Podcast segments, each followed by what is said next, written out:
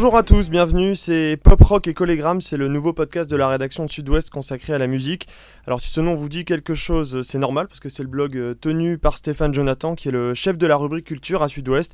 Et Stéphane est avec nous. Bonjour Stéphane. Bonjour. Pop Rock et Collégramme, c'est aussi le titre d'un un album de bande dessinée euh, de euh, Alexis, Marcel Gottlieb et Alain Dister qui était sorti dans les années 70. D'où la référence. Euh, donc chaque mois, on va se retrouver pour parler un peu de l'actualité musicale du moment, dans la région mais aussi ailleurs. donc au sommaire de ce premier numéro, on va parler des victoires de la musique qui ont eu lieu vendredi dernier. On va parler du Bordeaux Rock Festival qui a eu lieu à la fin du mois de janvier à Bordeaux évidemment. Et puis on va aussi parler concerts qui arrivent très bientôt et puis des albums qui sont tout juste ou qui vont bientôt sortir. On commence avec euh, les victoires de la musique qui sont déroulées, avant de parler du palmarès, Stéphane, dans un contexte un peu particulier. Tu nous en as parlé euh, la semaine dernière dans le journal. C'est euh, une histoire de revenus générés par l'industrie de la musique, c'est ça C'est ça, c'est qu'on est arrivé à un point de bascule entre le disque physique et le disque numérique. C'est quelque chose qui est qui est nouveau en France. C'est vraiment un point de non-retour qui est arrivé, puisque en 2018, pour la première fois dans toute l'histoire de la musique enregistrée, les revenus du streaming et euh, de la diffusion numérique ont été supérieurs à ceux de la, vente de disques physiques, qu'on parle de CD ou de, ou de vinyle évidemment. Et donc ça veut dire quoi sur l'industrie? Ça veut dire que dans pas longtemps, en fait, les CD bah, vont vraisemblablement disparaître? Disparaître sûrement pas, mais en tout cas vont devenir de plus en plus marginaux. En tout cas, ce que ça change, c'est que l'argent ne va pas dans les mêmes poches, euh, circule pas aussi vite. Ça veut dire qu'il y a tout un tas d'intermédiaires comme les, les labels euh, qui sont vraiment à la peine. Euh, et ça veut dire aussi que oui, effectivement, le disque euh, va devenir un truc de niche. On va pas enterrer le CD tout de suite, il représente quand même à lui tout seul encore 70% euh, du marché physique, c'est-à-dire donc en gros un quart du volume d'argent généré par le, par le business de la musique en France. mais le virage du numérique a surtout, à mon avis, une, incidence très très forte, c'est l'installation pour de bon de la culture du single. C'est-à-dire que les gens écoutent, on voit que les, consommateurs de musique écoutent un morceau euh, et puis ils peuvent euh, être, euh, je sais pas, plusieurs dizaines ou centaines de, milliers ou, ou même plusieurs millions à acheter une chanson ou à écouter une chanson en ligne. Et euh, le même artiste peut sortir une deuxième chanson euh, super dans la même année qui va intéresser personne. Donc il n'y a pas du tout cette curiosité de la part du public d'aller approfondir un peu ce qui se passait assez naturellement avec un album. Les gens achetaient un album parce qu'ils adoraient euh, tel titre et puis derrière ils découvraient qu'il y avait plein d'autres trucs. Et puis ils l'écoutaient en entier parce qu'ils l'avaient acheté et que du coup vu qu'il l'avait entre les mains autant en profiter. Quoi. Voilà, donc la difficulté pour les maisons de disques c'est ça justement, c'est de fidéliser le public autour des artistes. C'est aussi le problème des artistes évidemment. Et, euh, et, ça fait un public quand même qui est très très volatile. Euh, ça oblige les maisons de disques ou les, euh, les, éditeurs de musique à investir beaucoup pour chercher sans cesse de la nouveauté. Alors ça, on pourrait penser que c'est super. Le secteur de l'industrie de la musique est celui qui investit le plus parmi tous les secteurs industriels qui existent par rapport au monde automobile ou au monde euh, pharmaceutique. Euh, on est en général sur 10% d'investissement sur, le, sur la recherche et le développement. Dans le monde de la musique, on est plutôt à 17%. Donc ça, c'est, on, aurait tendance à mm. penser que c'est une bonne nouvelle. Mais en fait, c'est surtout pour renouveler le cheptel d'artistes. Donc euh, des produits jetables, quoi. Tu sors un single, ça marche. Mm. Le suivant, ça marche pas, tu dégages. Ça, on revient un peu à ce qu'était la culture du 45 tours dans les années 60, euh, au, moment de l'installation de, la, musique populaire. Mais n'empêche, c'est une vraie révolution. Et alors, du coup, les, artistes qui vendent le plus en 2018, qui vendent le plus en, virtuel ou en, ou en physique, c'est qui? Alors bah, c'est assez marrant. Euh, on voit par exemple que alors bon, c'est Johnny Hallyday avec son album euh, posthume qui est premier à la fois dans les ventes de disques physiques et aussi en global. Et on se rend compte que il a pratiquement vendu que du CD lui. C'est une histoire de public. C'est une histoire de public. Donc en gros, les gens qui achètent du CD et du vinyle, c'est soit de la très très grosse variété, euh, genre, euh, je sais pas, Patrick Bruel, euh, Mylène Farmer, Louane, ou alors, ou alors évidemment donc Johnny Hallyday et les Enfoirés, puisque les Enfoirés, l'idée c'est quand même d'acheter le, d'acheter le disque au profit des restaurants du cœur. Il y en a certains, comme les Enfoirés par exemple, ils sont numéro 3 du classement des ventes de disques physiques et ils sont même pas dans le top 10 des, euh, du streaming en numérique. Et euh, à contrario, les plus gros les plus gros vendeurs, je dirais, enfin en tout cas les plus gros artistes du streaming sont pas dans le top physique. Et là, c'est surtout les artistes de rap comme, comme Dajou, comme Orelsan ou Damso qui sont, qui sont absents des, des bacs des disquaires. Alors que Maître Gims, pour le coup, il cartonne euh, quoi qu'il ouais, ouais, mais Gims, c'est de la variété en fait. On peut le, il, est vraiment, enfin, voilà, il est vraiment classé dans, dans, le registre de la nouvelle variété, mais, mais c'est pas un artiste de hip-hop. Enfin, moi, je connais pas de fan de rap qui revendique Gims. Quoi. Euh... Qu'on salue au passage. Hein. Euh, donc Maître Gims, il n'a pas, il pas été récompensé aux Victoires de la musique cette année. Qu'est-ce que tu retiens du, de ce palmarès? La cérémonie a eu lieu vendredi dernier. Les, les grandes tendances? D'après toi? Moi, je retiens que la cérémonie en elle-même, ça reste un truc quand même qui ronronne. Euh, c'est long Ouais, c'est long, et puis c'est un peu mou, et puis euh, euh, franchement, voilà, Daphné Burki, moi, elle m'a pas fait rire beaucoup, on va dire, pour, pour rester sympa. Pourtant, elle a fait des sketchs à, peu près chaque intervention. Hein. Ouais, bon voilà, donc... quand tu vois comment ça se passe en Angleterre, au Brit Awards ou, ailleurs, où là il y a une, une invention euh, une inventivité, beaucoup de création, mm. beaucoup de créativité, je vais y arriver, euh, pour mettre en scène un, show télé qui a vraiment la patate et qui, euh, on demande aux artistes de créer des morceaux, on demande à, des gens comme Tom York de, composer un générique une année, enfin des, choses voilà, mm. qu'on la pêche. Quoi. Et là, bon, on est, dans, on est dans le ronron. Et si on vient sur le palmarès, ce que je retiens, c'est qu'on voit beaucoup de jeunes artistes, ce qui a un, peu tendance à, corroborer ce que je viens d'expliquer par rapport au fait que, voilà, dans les maisons de disques, on impose mm. tous les ans euh, un nouvel artiste. Euh, Angèle qui, euh, qui, rafle deux trophées, ben moi je trouve ça super. Je trouve que c'est franchement une bonne nouvelle parce que je trouve que cette fille a, a plein de choses à dire, elle les dit plutôt bien. On voit beaucoup de filles au palmarès. Hein, euh, Jeanne Haddad qui, euh, qui prend deux trophées euh, magnifiques, album rock et artiste féminine, c'est quand même une bonne nouvelle parce que c'est une artiste qui, apporte quelque chose de, vraiment nouveau et ça, pas seulement depuis cet album, mais déjà sur le disque précédent où elle donnait des concerts en trio avec un violoncelle. Enfin, c'était quand même super courageux et super inventif. C'est la grande gagnante hein, de, cette cérémonie. Oui, et je, pense que c'est une, révélation pour plein de gens quand même. Donc euh, au moins les victoires en ce mérite-là, c'est que c'est un très très grand spectacle télévisuel, euh, comme euh, Michel Drucker on va dire. Donc il y a plein de gens qui ont découvert Jeanne de ce soir-là et ça c'est cool quoi. Clara Luciani aussi, révélation scène, c'est largement mérité cette, cette grande fille très impressionnante et puis qui chante des choses qui, qui veulent dire quelque chose. Donc ça, je trouve que... Et puis Camélia Jordana, donc encore une fille, pour l'album Musique du Monde. Ce que je vois, qui m'amuse aussi, c'est que quand on lit le palmarès, on voit à quel point les maisons de disques font leur tambouille entre elles. C'est-à-dire que on sait que Sony d'un côté, euh, euh, Universal d'un autre, Warner d'un troisième coin, ils se mettent d'accord pour ne pas être en compétition avec eux-mêmes, pour avoir le, mm. maximum de chances de rafler des prix. C'est comme ça qu'on retrouve euh, Alain Bachung qui n'était pas nommé dans la catégorie album rock, alors que c'est Jeanne Hadid qui y était. Donc bon, voilà, c'est des petits arrangements entre maisons de disques. Mais en tout cas, voilà, le palmarès très consensuel, mais en même temps plutôt une bonne nouvelle parce qu'il y a plein de filles. On voulait aussi vous parler euh, du Bordeaux Rock Festival auquel tu as assisté, Stéphane. C'était à la fin du mois de janvier. bon, le concept, c'est des concerts un peu partout dans la ville, dans plein de lieux différents. Qu'est-ce que tu en as pensé? Qu'est-ce que tu as aimé? Qu'est-ce que tu as moins aimé? À noter déjà que le compte-rendu de la manifestation est à retrouver sur ton blog. Mhm. en intégralité, il y a des photos, etc. Mais là, en quelques mots, qu'est-ce que tu as aimé dans cette édition? C'était la 15e édition du festival Bordeaux Rock et c'était de loin la meilleure parce que c'était la plus variée euh, et la plus culottée aussi. Une vraie prise de risque.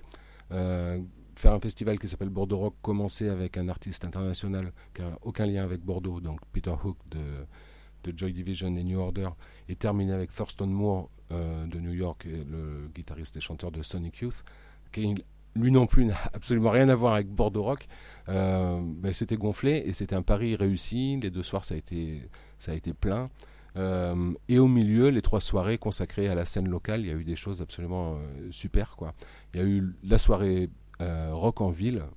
Moi, je recommande à toutes les municipalités, même les petites, d'organiser un truc comme ça, un soir dans l'année. tu payes 5 euros, on te colle un bracelet en plastique, et dans tous les bars de la ville où tu vas, en tout cas à Bordeaux, il y en avait 8, je crois.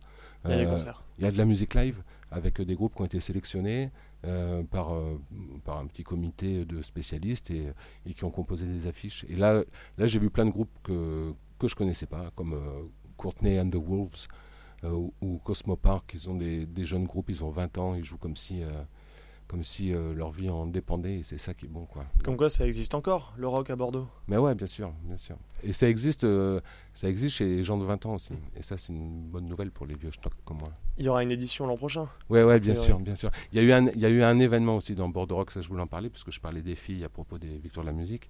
il y a eu le retour de Tender Forever, qui est quand même une des artistes les plus précieuses et les plus originale qui soit sortie de la scène bordelaise. Euh, je vous parle de ça il y a une quinzaine d'années, qui est partie vivre aux États-Unis. Elle est revenue à Bordeaux pour la première fois euh, l'été dernier. Elle est revenue cet hiver, là, donc euh, à l'invitation de Bordeaux Rock à nouveau. Et cette meuf est vraiment dingue, quoi. Elle est seule sur scène, elle fait un concert qui est entre le, entre le stand-up, entre le concert et puis juste la rencontre avec les gens. C'est hyper émouvant. Musicalement, elle a inventé des trucs où qui ont été faits depuis par d'autres, comme, euh, comme Christian de Queens, comme Jeanne Hadid, même d'une certaine façon. Euh, elle joue avec des boucles, elle chante par-dessus des bandes, elle danse, et euh, c'est vraiment top. Si vous ne la connaissez pas encore, ça vaut le coup d'aller voir. C'est noté. Et puis alors justement, on va parler des concerts qui arrivent là tout bientôt dans la, dans la, dans la région, notamment à Bordeaux. Bon, la grosse date de la semaine, peut-être même du mois, l'Arena, c'est Massive Attack. Ça a lieu jeudi soir.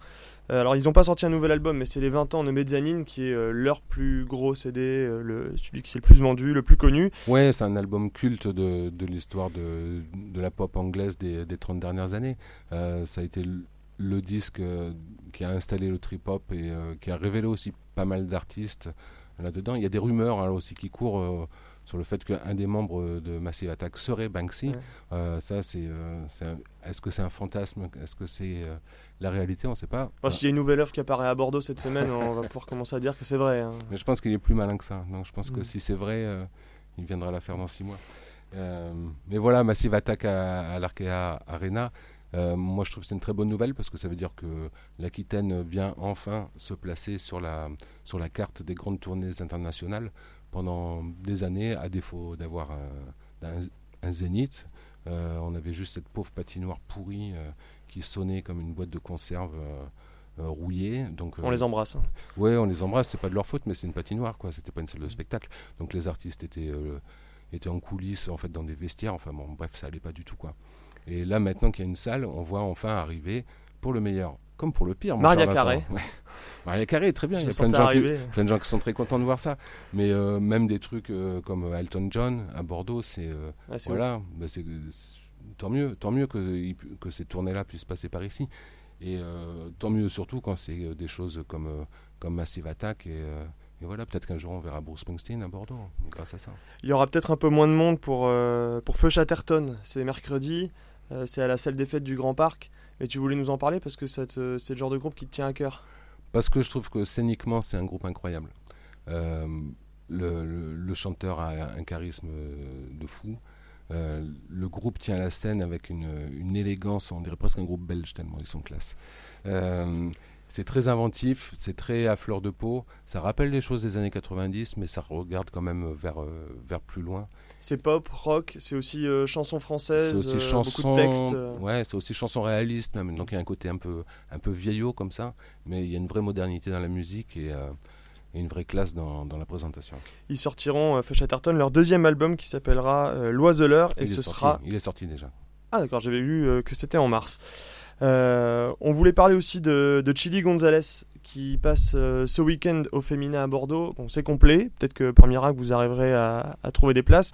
Sauf qu'il repassera à la rentrée, c'est ça? Oui, c'est ça. Il y a une date qui a été rajoutée au mois de septembre. Elle est déjà en location, donc faut pas traîner c'est toujours un événement euh, de voir ce, géant euh, canadien euh, qui est à, la fois, donc on, le sait, un pianiste, mais aussi un arrangeur qui a touché à, tous les styles de musique, qui a été un producteur de pop avec Feist et quelques artistes comme ça, qui a fait de l'électro avec Peaches et qui en solo mène une carrière complètement foutraque où il n'a pas peur de considérer la musique de chambre et la musique classique comme étant de la musique pop, ce qui veut dire populaire. Quoi. Donc sur scène, c'est un vrai show. La dernière fois qu'il est venu à Bordeaux, c'était à l'auditorium de l'Opéra, euh, où il est monté sur scène en robe de chambre et euh, en claquette de piscine euh, pour s'installer derrière un Stanway à queue et, coller des frissons à tout le monde. Il est très joueur, il raconte plein de trucs. Il y a un documentaire qui vient de sortir qui s'appelle Shut Up and Play the Piano, je crois.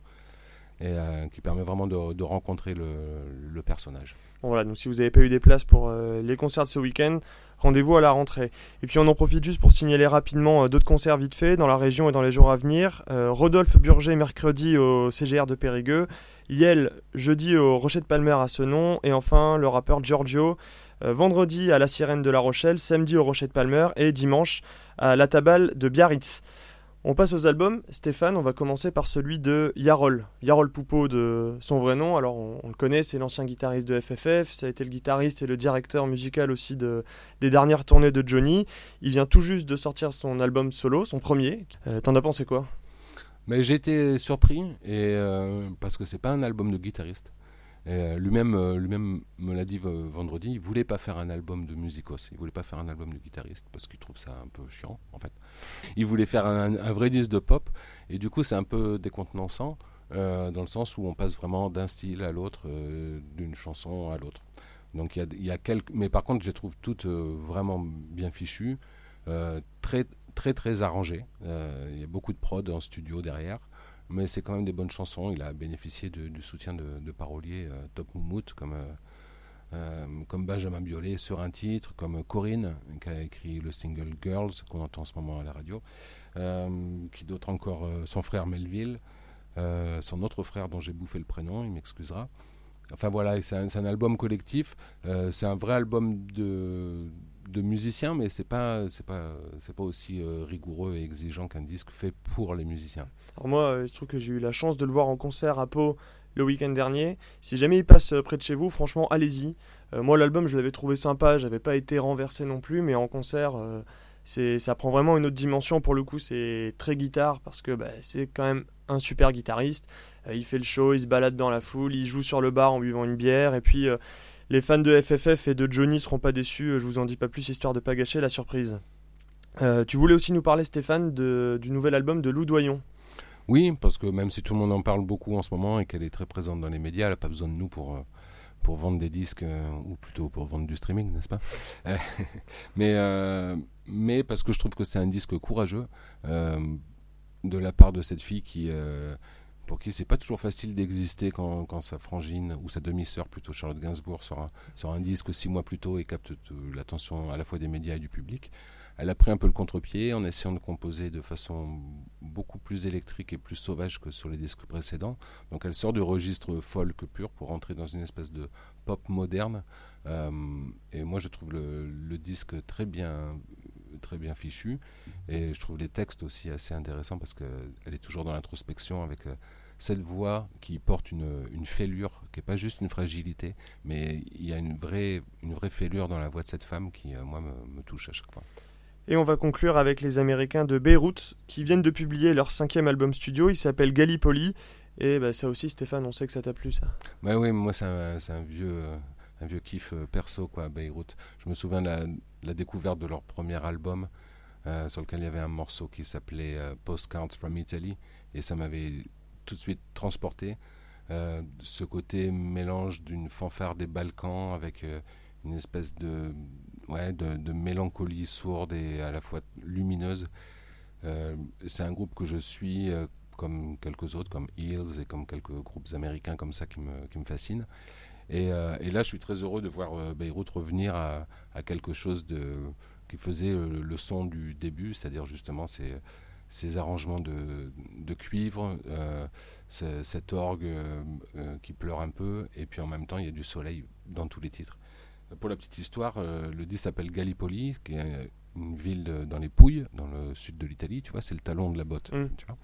Et, ouais, ils ont, des, ils ont des histoires avec les noms des villes, des toujours, où ils vont. Ouais, toujours, toujours, parce que Zach Condon, qui est le chanteur, compositeur, enfin Beyrouth, c'est lui, c'est son truc. Euh, c'est aussi un mec qui voyage. Donc euh, quand il se pose quelque part, il se laisse souvent imprégner par l'ambiance de la ville.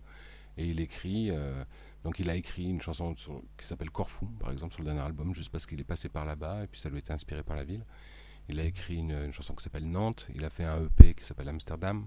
La Gallipoli, c'est parce qu'il est resté 15, 15 mois dans le sud de l'Italie. Et euh, il y a quelques années, il y a trois ans ou quatre ans, euh, Moi, je suis tombé de ma chaise quand j'ai entendu sa nouvelle chanson et que j'ai vu qu'elle s'appelait Mimizan. C'est-à-dire que, c'est-à-dire que le mec. Il est venu à Mimizan. Ouais, le mec est venu à Mimizan, il s'est posé là, il a enregistré là, et puis il s'est barré, quoi. Et euh, voilà. Elle bon, était bien cette chanson. moi. Elle est magnifique, mais toujours ça, ça pleure un peu, quoi. Donc voilà. C'est pas pour danser, mais pour danser dans sa tête. Voilà, c'était le premier numéro du podcast Pop Rock et Collégramme. J'étais avec Stéphane Jonathan. Merci beaucoup Stéphane. Merci à toi, Vincent Romain. N'hésitez pas à nous laisser des commentaires, à partager ce podcast et puis euh, ben, on se retrouve le mois prochain avec encore euh, plein de choses à dire sur la musique. Salut à tous Salut.